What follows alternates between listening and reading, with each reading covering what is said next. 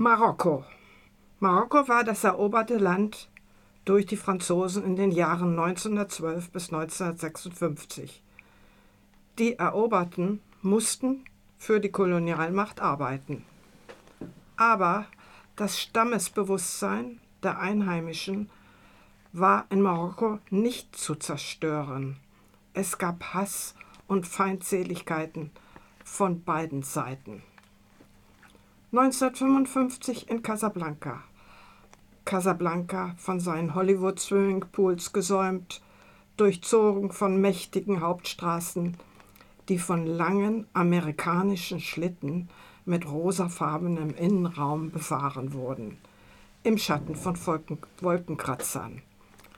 Casablanca dröhnte vom Hupen der Lieferwagen, der Rufe von Scherenschleifern, von Zeitungsverkäufern, von Schuhputzern, aber auch vom unheilvollen Rasseln von Panzerspähwagenketten. Da lebte George. George, das Muttersöhnchen einer Ärztin und Chefin einer Privatklinik, liebte es mit seinem Buick Riviera mit Weißwandreifen die Küstenstraße über den Ozean entlang zu fahren. An der Küstenstraße glitzerten die Swimmingpools der Etablissements am Meer mit Namen wie Acapulco, Tahiti, Miami, Sun Beach und ähnlichen Namen. Neben ihm im Auto sollte am liebsten eine Schönheit wie Jane Russell sitzen, wie aus dem Film The Outlaw, Tall, Terrific and Trouble. Das stand ihm doch zu, denn er war gut gebaut und reich und Franzose. Seine Mutter die Klinikchefin einer Privatklinik tat alles für ihren vergötterten Sohn. Sie war auch die Geliebte des Zentralgouverneurs. Bei Schwierigkeiten konnte sie jederzeit die Privatnummer des Zentralgouverneurs anrufen und ihm zuflüstern, Hab ich dich geweckt, mein Engel? Das war ein Zitat gerade. Casablanca glich in den 50er Jahren immer mehr einem Pulverfass. Als eine junge Spanierin vergewaltigt wurde und schwer verletzt aufgefunden wurde, kamen als Täter für die französische Polizei nur die Kameltreiber in Frage. Die Suche nach Schuldigen beginnt gar nicht erst. Hauptsache, es waren Araber. Da wird kein Europäer rein verwickelt. Zitat.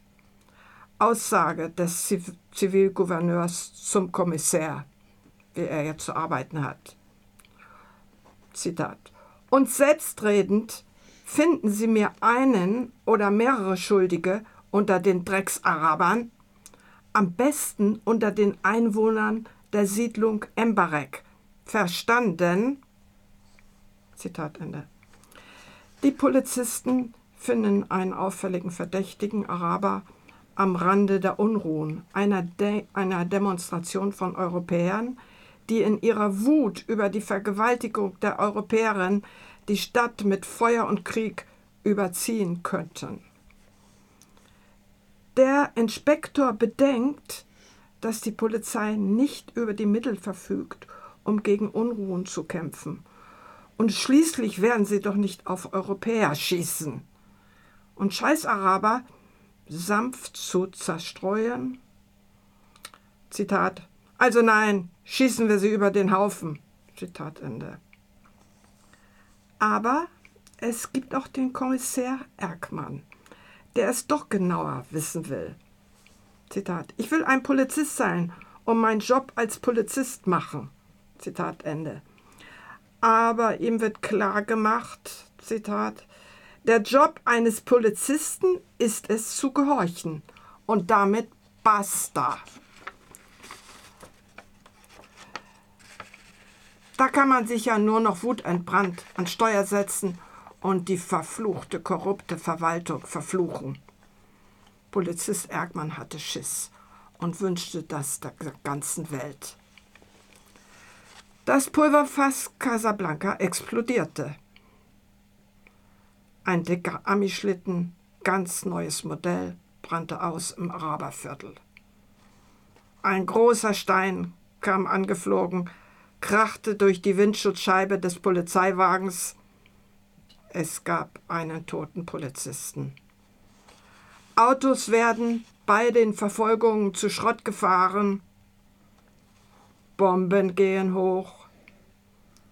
Es wird in einen es wird in einen Menschenauflauf mit Männern, die mit Tierhäuten bekleidet sind, wahllos geschossen.